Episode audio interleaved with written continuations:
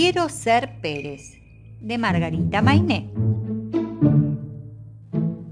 Final 3. El director dijo, El nuevo Pérez es el alumno Ramoní, dijo el director. Y se escucharon los aplausos. La mamá estaba emocionadísima, secándose las lágrimas, y el papá festejaba, mientras él estaba muy serio mirando la libretita roja. ¿Quiere decir algo, alumno? preguntó el director después de ponerle la medalla. Sí, muchas gracias a todos por elegirme. Es un gran honor para mí, pero lo he pensado mucho y ser Pérez no es lo que quiero en la vida. Me parece que Bu, mi compañero de banco, será mejor Pérez, como su papá. Alumnos y maestros lo miraban boquiabiertos sin entender. Bu sonreía con una sonrisa rara y los papás de Ramoni también sonreían.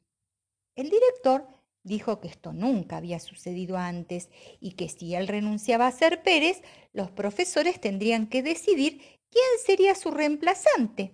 Entonces, Bu dejó de sonreír.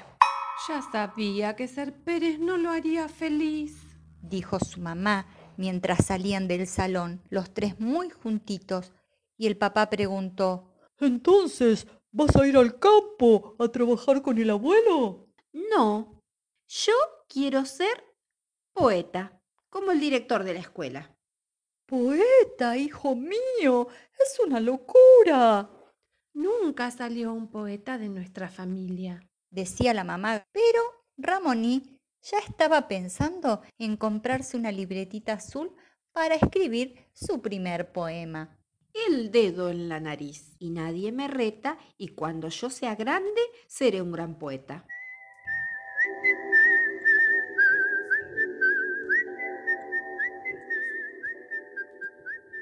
Quiero ser Pérez, de Margarita Mainé.